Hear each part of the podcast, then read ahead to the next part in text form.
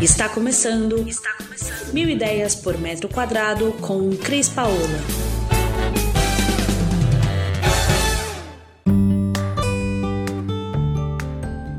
Oi, pessoal, como vão? Tudo bem?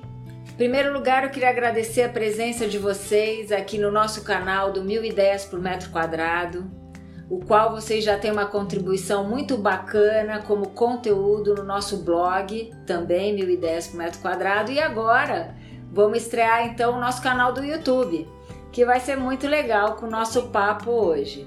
Então eu queria apresentar para vocês que estão nos ouvindo a Andrade Mello Arquitetura Interiores, na presença aqui da Érica e do Renato, que vieram contribuir com a gente com mais um conteúdo bacana nós vamos conversar hoje falando o que muda pós-pandemia nas nossas vidas dentro de casa. Então, eu queria que vocês dessem um oi para toda a audiência e a gente então começasse a bater esse papo aqui no canal. Ok, olá, Cris. Obrigada pelo convite. É, a gente gosta muito de participar do blog e agora mais esse canal, acho que vai ser bem bacana né, para a gente divulgar os nossos conteúdos, divulgar também é, conhecimento, né, para todo mundo que acompanha aqui. Verdade, verdade. É. Cris, obrigado pelo convite. É sempre um prazer. Falar de arquitetura, de design é sempre muito bom. E, Vamos em frente. E eu acho que a gente com isso, é, primeiro desmistifica esse mercado que diz que escritórios de arquitetura são inimigos. Não tem nada disso. Eu recebo um monte de matéria de escritórios de arquitetura de interior. Sou muito feliz com isso, na questão de ter muito conteúdo, que a gente multiplica o nosso, né?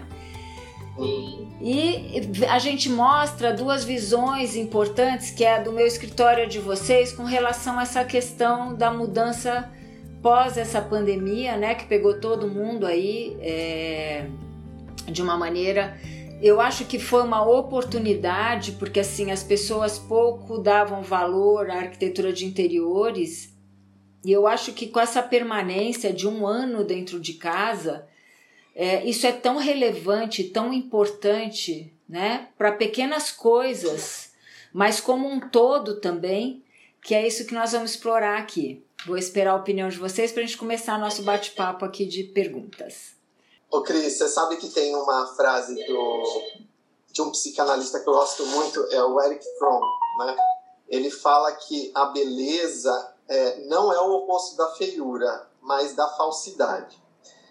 E, de uma certa forma, isso, é, para o que a gente está vivendo hoje dentro de casa, é, de uma certa forma, traduz um pouco dessa sensação que as pessoas tiveram ao ter que permanecer em casa e às vezes se sentiam estranho no ninho.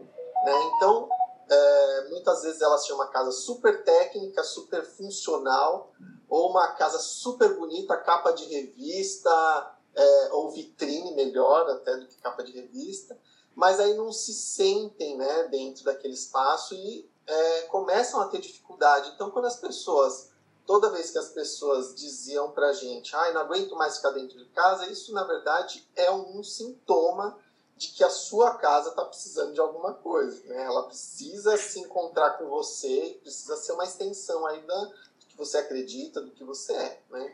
Então... Eu acho muito bem-vindo esse seu comentário, Renato, porque eu imagino assim: quando a pessoa faz uma casa pelo que ela vê em revista, ela não está, primeiro, levando para casa dela a personalidade dela e as necessidades dela. Ela se espelha só. E eu escrevi uma matéria no passado, quando começou o blog, que eu dizia assim: a sua sala diz quem você é. É porque é através da sala da pessoa que a gente identifica a personalidade dela, né? Ou o que ela quer mostrar, porque é na sala que normalmente eles fazem a gente fazer o diferente, né? Ou o que eles querem ser. Então é muito legal isso, porque assim, eu acho exatamente isso. Quando eu faço uma casa só por fazer, ou quando eu coloco essa casa com elementos de design e que não é o que eu gosto ou que eu me sinto confortável, veio aí agora a resposta disso, quando todo mundo teve que ficar dentro de casa e convivendo com a sua própria casa, né? Exato. E aí ela passa a ter que ser funcional, ela passa a ter que ser, a, na realidade, uma resposta do que você precisa, né?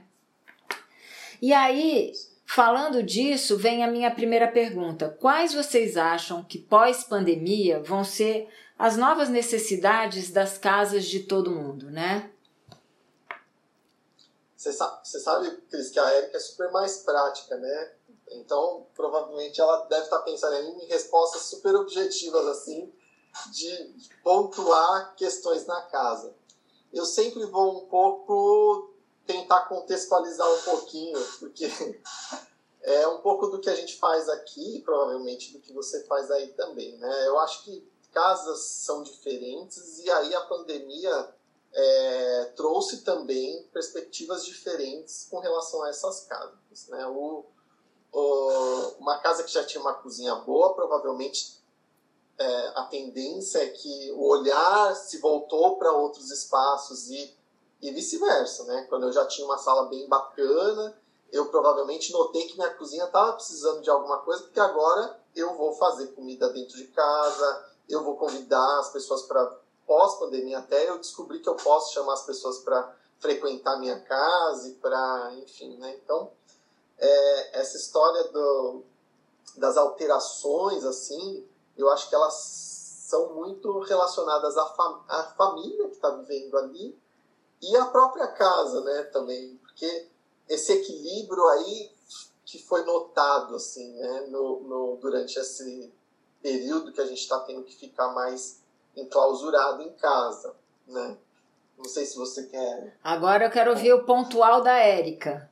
É, for mais prático né, e objetivo, a gente vai entender que o home office agora, antes ele não estava mais sendo um, um ambiente solicitado em casa, ele passa a ser um ambiente agora que, né, dos próximos projetos, quem não tinha quer ter e, quem não estava pensando nisso antes, porque acabou de comprar o um apartamento, agora também já está começando a, a, repensar, né? Porque precisa ter esse espaço em casa. É, muitos trabalhos mudaram, né? Muitas pessoas vão deixar realmente de sair para trabalhar e vão ter que trabalhar de casa. Então, acho que o home office é o, o principal destaque. Mas a gente vai ver que também teve mudanças no, no hall de entrada, que né? E aí isso vai muito em função dos hábitos de cada família. Né? Então, Sim. acho que são as mudanças nos ambientes e são as mudanças nos hábitos. Eu acho, acho incrível isso, é. Como que cada um assimila aquilo, né? Então tem a família que quando chega em casa, todo mundo tem que tirar o sapato, tem que ficar lá no, no hall. É, e tem a família que não liga muito para isso. Né, que ou, ou um a... tapetinho talvez resolva. É, até, Érica, aquele que agora assumiu o lisoforme de pôr no pé, né? Que põe no pé e limpa no tapetinho para entrar em casa. Também, exatamente. Né? Então, cada um adquiriu uma nova, um novo, um novo hábito, né? E aí as mudanças dos ambientes elas vão acontecendo conforme esse novo hábito. Eu, eu, é, é, eu acho que essa sua colocação do home office ela é bem importante, né? É, mesmo porque eu acho que mudou todo o conceito de home office, né, gente? Porque quem tem filho, por exemplo, o home office acabou ficando dentro do quarto ou numa varanda para conseguir ter as reuniões, né? E os filhos têm que estar em casa também. Então vai ter que dividir esse espaço, né? Sim. Então, Outros a... espaços é, se tornam multiespaços. Isso, criam, eles acabam tendo que adquirir outras funções além de só, né, aquela é, que é, tinha. Exato, porque imagina que assim, o cara vai ter uma reunião, ele, ele não pode combinar que o filho vai ficar quieto por uma hora, né? Então, ele teve que arrumar outros espaços. Então, nós mesmos, como profissionais, antes, quando a gente ia projetar um espaço de home office, a gente até achava uns cantinhos, né, embaixo de uma escada, do lado de um corredor, num lugar que não fosse no quarto. Mas hoje, dependendo desse lugar, ele não pode estar ali, porque se algumas empresas vão manter o home office praticamente diariamente, vão ter algumas reuniões presenciais, esse home office toma um corpo dentro da casa de muito maior importância, eu enxergo. E mais do que isso, né, que é uma das coisas que a gente sempre vê resistência do cliente quando a gente uh, uh, direciona um home office, o tamanho da cadeira, a cadeira e a sua especificação e a mesa com suas alturas e iluminação, né? Que são, ah, não, não precisa, eu só trabalho em casa de vez em quando, eu uso lá uma luminária, né? Não, eu posso usar a mesa da cozinha, não, posso usar a mesa da varanda, e não é isso, né? Porque a gente sabe que isso traz. Agora é específico, né? né? Acaba trazendo uma série. Quantas pessoas a gente viu que as empresas disponibilizaram as cadeiras para que conseguisse regular a cadeira e conseguisse Sim. não ter dor nos ombros, nas costas, conforme tivesse que ficar ali horas, né? Então isso eu acho que é extremamente importante, né? É... Okay. Fala, Renato. E, e tem a, o sentido contrário da coisa também, né? Porque é, muitas vezes a gente ocupou o espaço, algum espaço, principalmente quem tem a casa menor, ocupou o espaço com o home office, né? ocupou, fez uso daquele espaço que antes era um lugar para ler um livro ou descansar ou sei lá guardar objetos da família, enfim, né? Então, eu acho que essa história da multifuncionalidade, ela também é um, uma questão importante para a gente agora na hora de, de, de, de fazer projeto, porque provavelmente a gente tem que colocar um home office, mas a gente não pode esquecer que aquele espaço também pode ser importante para a pessoa depois do horário do expediente. Então, né, é, é uma via de mão dupla, né, o tempo inteiro, né?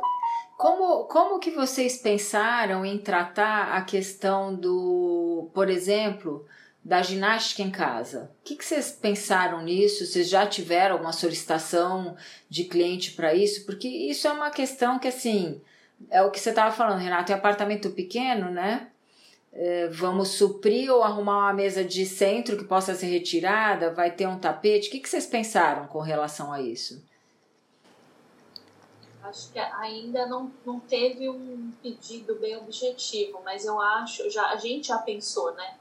Que vai acontecer em algum momento de alguém precisar desse espaço e a gente vai ter que pensar em móveis que permitam essa flexibilidade, né? Então, móveis mais leves, móveis com rodinhas, que Isso. consiga arrastar e mudar de posição conforme a necessidade. Então, a gente vai precisar ter essa flexibilidade em alguns espaços, né? Por exemplo, o espaço que eu acho que seria interessante e quem tiver com certeza vai querer fazer ginástica na varanda, se ele tem uma boa varanda, né? Sim. É, quem não tem a varanda vai ser na sala. É. Então, é a mesinha de centro com rodinha. É, é isso que eu ia falar, assim, porque o cara não trave a coluna antes de começar o exercício, né? Vai ter que ser um negócio fácil, né?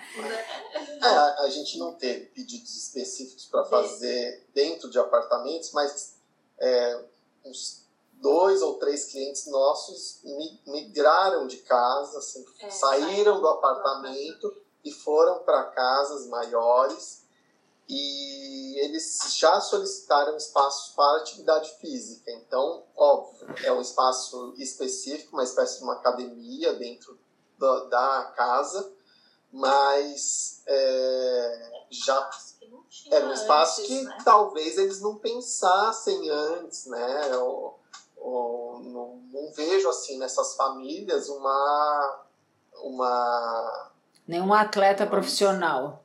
É assim não era não seria um, um pedido num, em tempos normais sabe assim? É, eles anteriormente usavam academia do prédio ou saía para ir fazer uma academia externa agora não né? então foi uma necessidade nova aí que surgiu é, e, e sabe uma das coisas que eu percebi também durante essa pandemia? É a necessidade de ter verde dentro de casa. Primeiro que a gente descobriu um monte de cozinheiro novo, né? Tem gente que não sabia nem fazer arroz e agora me fala que sabe fazer arroz. Eu fiquei assim muito feliz com essa possibilidade, né, das pessoas terem se transformado um pouco mais gourmet, um pouco mais chefes. Então, acho que assim, o cuidado com a cozinha vai ter que ser realmente uma preocupação, seja ela pequena ou grande, né? E funcional, né? Principalmente funcional. Porque haja paciência de todo dia botar a mesa de jantar. Então as pessoas passaram a comer mais na cozinha também. Vocês não viram esse movimento? Sim. Pequenas bancadas, né? Mesinhas, né, para um uma refeição mais simples, sem precisar colocar a mesa da sala de jantar ou da varanda. É. Sim. Então, pequenas bancadas eles acabam também solicitando. Saleta de, uma saleta de refeição. Ou uma sala né? de refeições menores, é. É, é verdade. Lá em casa sou eu que cozinho, sabe? Eu não aprendi a fazer arroz na pandemia. Mas olha. A Erika não aprendeu a fazer arroz.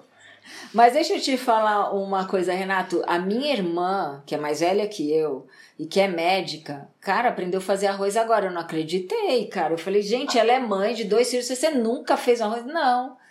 Aprendi a fazer agora na pandemia. Eu falei, gente, não é possível um negócio desse, mas ok. É, eu, falo, eu, eu falo sempre para os clientes assim, que é, era uma rotina diferente. Então, é, você saía muito cedo, né? voltava muito tarde, a cozinha muito preparada, talvez não fizesse sentido mesmo, assim, né? Para que, que eu vou ter uma cozinha gourmet se eu não fico em casa, né? Mas agora mudou. Então eu tenho visto mesmo é, as nossas cozinhas sendo mais utilizadas. E por que, que a gente agora consegue ver? Por causa do Instagram, né? Porque a gente é. acompanha a vida dos nossos é. clientes, né? É isso mesmo. Então a gente começa a ver é, que as pessoas de fato estão usando, de fato estão é, fazendo uso daquele espaço que, enfim, é necessário dentro do apartamento, mas que muitas vezes não era utilizado, né? É, você falou bem. Eu era uma que saía de casa às sete e meia da manhã e chegava todo dia oito da noite, o jantar estava pronto a esquentar e pôr na mesa. Embora eu goste muito de cozinhar e sábado, domingo eu cozinho sempre. Mas é, depois, quando eu tive que ficar em casa de castigo, que eu fiquei de castigo, né? Porque eu sou uma pessoa que não para um segundo. Eu fiquei em casa, conseguiram me segurar lá dois meses e meio só, mas tudo bem. Nesses dois meses e meio, eu, eu passei a cozinhar, fazer tudo, né? Porque eu dispensei as meninas, fiz todo mundo ficar em casa. É. E aí, eu vou te falar, é, a cozinha é uma coisa que eu acho que tem que ser muito pensada hoje. Porque eu comecei a comer na cozinha que eu não comia. Eu comia sempre ou na varanda ou na sala.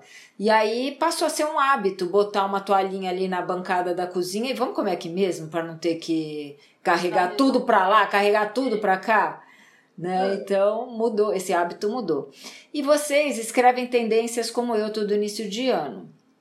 E uma das tendências que a gente está vendo desde o começo do ano passado é trazer, que era aquela frase que eu tinha feito antes, trazer o verde para dentro de casa, né? Seja um vaso, seja uma planta, seja uma horta.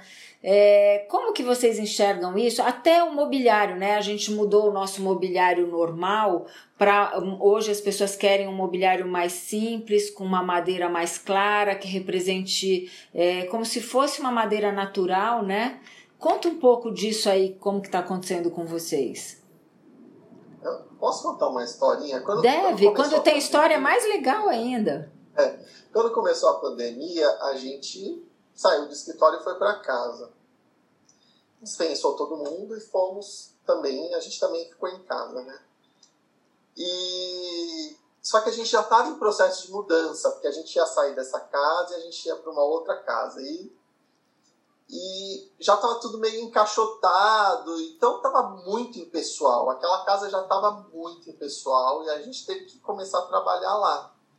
E aí tudo fica muito mais difícil, né? E aí a primeira coisa que a gente fez foi trazer as plantas para perto da gente, né? Porque Olha, elas já estavam assim no corredor, enfileiradas para entrar no, no caminhão, e a gente trouxe ela, elas para perto de casa, né? Porque, meu, você olhar para uma planta, é, é, é, diferente, né? É diferente e, e eu acho que ela tem uma dentro da humanização de um espaço, as plantas são fundamentais. Eu sempre insisto com os meus clientes: se você não gosta, me dá uma chance de te fazer gostar, né? Porque é. depois que você aprender, você não vai se desgrudar nunca mais de vaso, de planta, de flor de corte, enfim. Você não vai mais querer ficar sem sempre tenta colocar um pouco de, de planta nos projetos, mesmo para quem não tem o hábito. Pra... que a gente percebe que humaniza mais, que dá essa, essa sensação do aconchego, é importante. Para quem tem dificuldade de cuidar, eu falo assim, então eu vou criar um jardim vertical que tem a rega é, automática é, programada, Sim. já tem o ralinho lá, você de, de, de seis em seis meses vai adubar. Só. Né? Não, vai adubar Mas não, vai chamar alguém para adubar e tá tudo bem. Adubar. É. E tá tudo bem. É, aí, fora as atividades físicas que a gente estava falando aqui, que passou a ser uma verdade, porque como as pessoas não podiam mais ir à academia, elas tinham que fazer qualquer coisa em casa, nem que fosse se alongar, né, para não travar de vez. Ainda mais se tivesse lá com aquela cadeira de home office errada, aí, putz, o que eu ouvi de relatos, né? E aí, então ela precisava pelo menos do, do tapete da sala para se alongar, fazer um pouco de exercícios de alongamento, que fosse para ter um pouco mais de saúde, uma vez que a gente estava preso em quatro paredes, né? É, mas eu penso também, você estava falando, Renato, agora há pouco ali atrás, que a gente, e a Érica acho que falou, que a gente substituiu os cantinhos de leitura, os cantinhos, não sei o quê, é, tinha sido substituídos por home offices, né? E eu vejo uma necessidade hoje louca, nem que seja um banquinho virado para uma janela para olhar para fora, né? A gente criar de novo esses espaços de ou leitura ou meditação. Acho que a meditação veio muito forte, né? Veio. Que nem fazer arroz. Quem não sabia foi aprender, meu, para não ficar louco, oh, né? É. Então, Mas, fala você. O pessoal foi incorporando, né?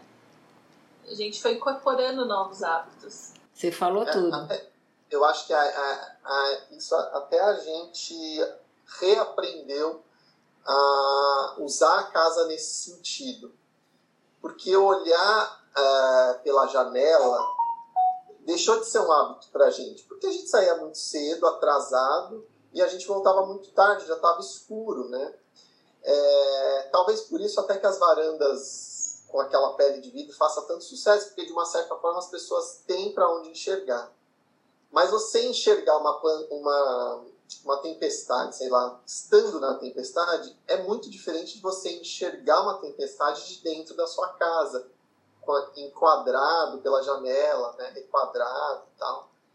E isso que você falou de parar um minuto, sentar ali e olhar para esse, para esse, essa brecha, com essa ligação, né, da vida lá fora é com a isso. vida aqui dentro, passou a ser a assim, nossa casa anterior não tinha É. nenhuma vista para É. fora.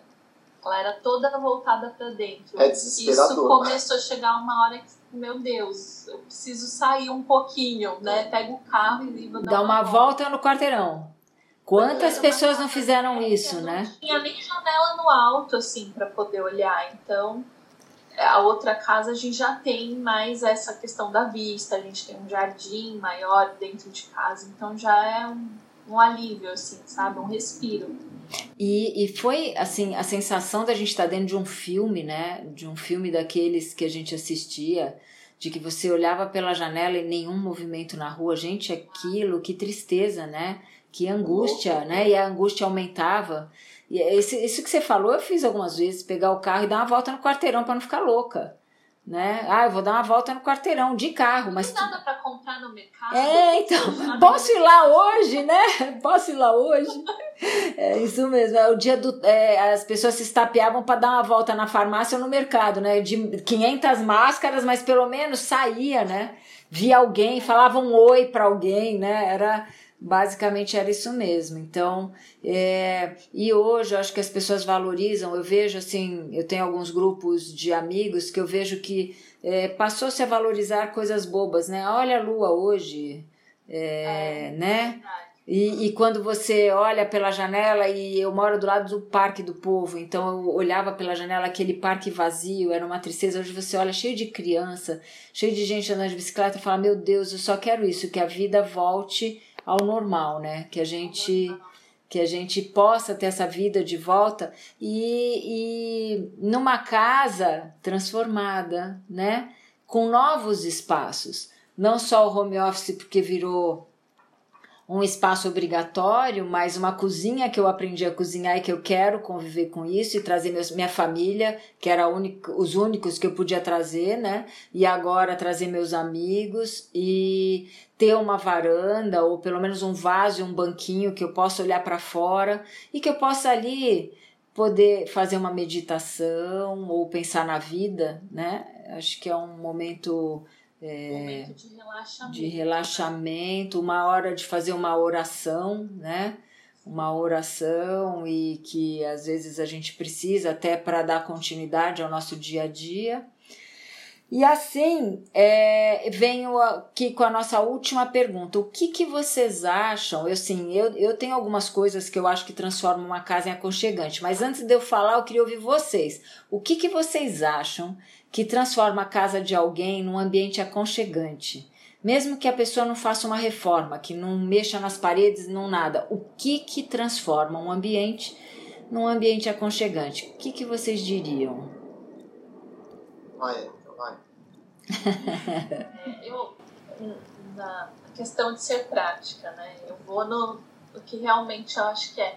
é acho que a gente, quando fala de aconchego, tem muito a ver com as texturas do ambiente, sabe? Então eu, eu vou muito na questão do tecido, é a cortina, é a almofada, é o tecido do sofá, é, uma tapeçaria, né? Então tem muita gente hoje que fala assim, ai não, tapete não, que tapete dá trabalho para cuidar tal, mas existem materiais que são mais práticos para se manter no dia a dia e que vão trazer aquele aconchego que o piso frio do porcelanato muitas vezes né, não, não traz.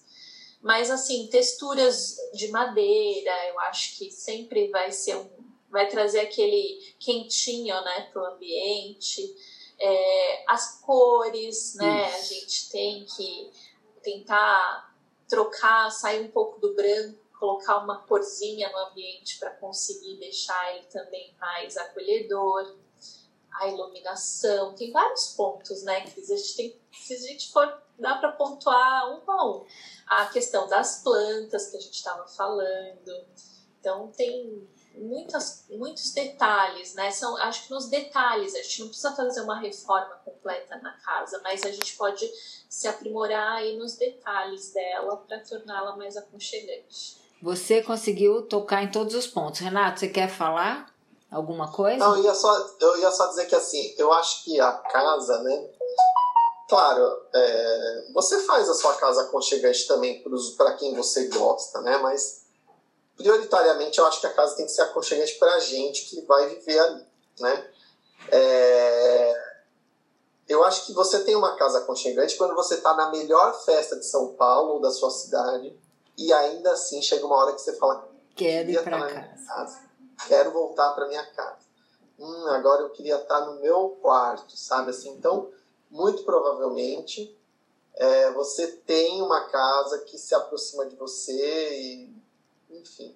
E, e é claro, isso está muito ligado com questões culturais e de vivência, de cotidiano, de, de, ante, de antepassados. A gente tem clientes, por exemplo, que é, pagaram uma nota para restaurar móveis que foram da família, que tem vitrines em casa com jogos de, de louça de quando a mãe casou, coisas centenárias, assim. Então aquilo exige um cuidado, exige uma manutenção.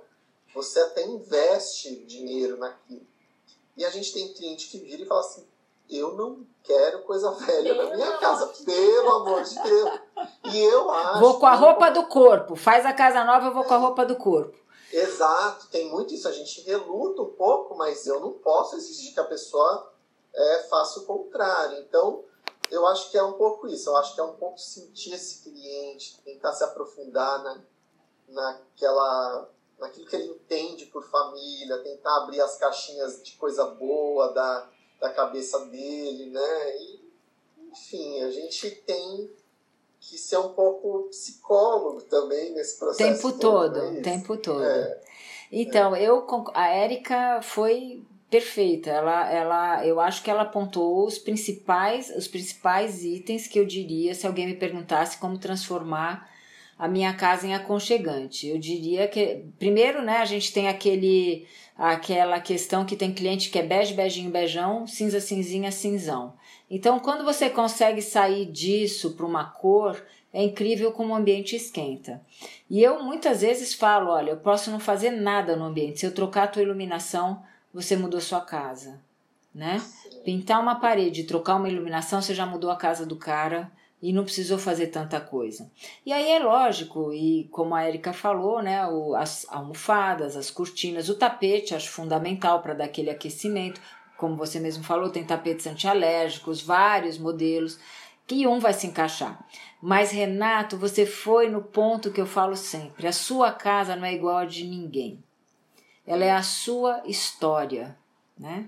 E uma história, ela tem que ser contada, não é só com a roupa do corpo. Às vezes pode até ser, mas você tem que ter alguma coisa sua, pessoal, que vem da sua história de vida até aqui, né? Para dar continuidade a isso.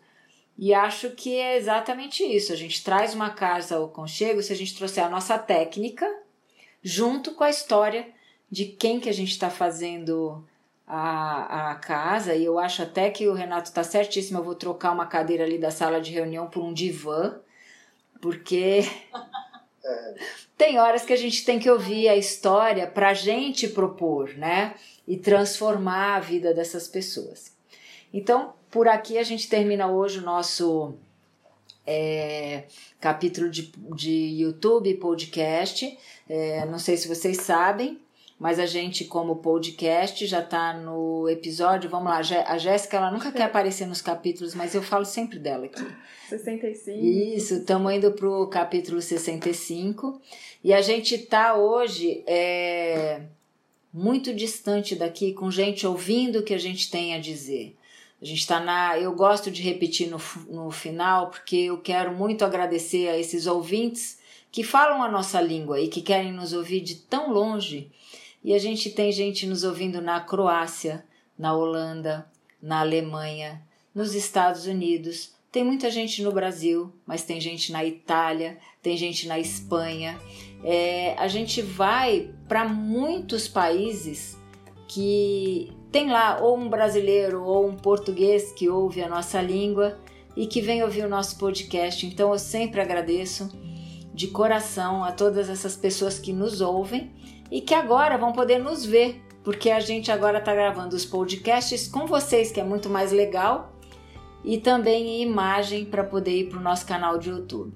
Então eu queria agradecer demais a vocês da Andrade Mello Arquitetura Interiores, Eric e Renato, que já contribuem com bastante conteúdo para o nosso blog, o Mil Ideias por Metro Quadrado. E se você que nos ouve aí longe quiser ver um pouco mais do que a gente fala, e quando eu falo nós, sou eu e eles. Entra lá no nosso blog www.milideiaspormetroquadrado.com.br e se inscreve tanto no nosso canal de YouTube como no nosso canal de podcast e vem ver o que a gente tem para contar para vocês, que é sempre muito legal essas nossas histórias aqui. Então eu queria que vocês se despedissem agora, que a gente vai encerrar o nosso capítulo de hoje primeiro agradecer, né, por essa participação né, nesse novo formato aí, acho que vai ser bem bacana e fiquei feliz de saber que isso vai tão longe assim, né? A gente não tem essa noção do que, que a mídia é capaz de fazer, né? Até onde a gente consegue chegar com isso. Que bacana saber disso, Cris. Muito legal. É muito legal Cris, mesmo. Obrigado, obrigado pelo convite. É sempre uma delícia falar de, de arquitetura, de design, de, do morar, é uma satisfação enorme. E mais sucesso, mais sucesso, mais sucesso. Para todos pra nós. Não, para todos, nós. nós. Espaço Isso tem para todo mundo, para todos nós. Então eu me despeço aqui, pessoal. Um beijo e um beijo especial para vocês e um beijo para nossa audiência. Até. Tchau. Tchau. Você ouviu Mil Ideias por Metro Quadrado. Muito obrigada por acompanhar o nosso podcast. Conheça também o nosso site milideiaspormetroquadrado.com.br. Curta nossa página no Facebook e Instagram, Mil Ideias por Metro Quadrado e entre em contato conosco no e-mail contato arroba estudiocrispaola.com.br.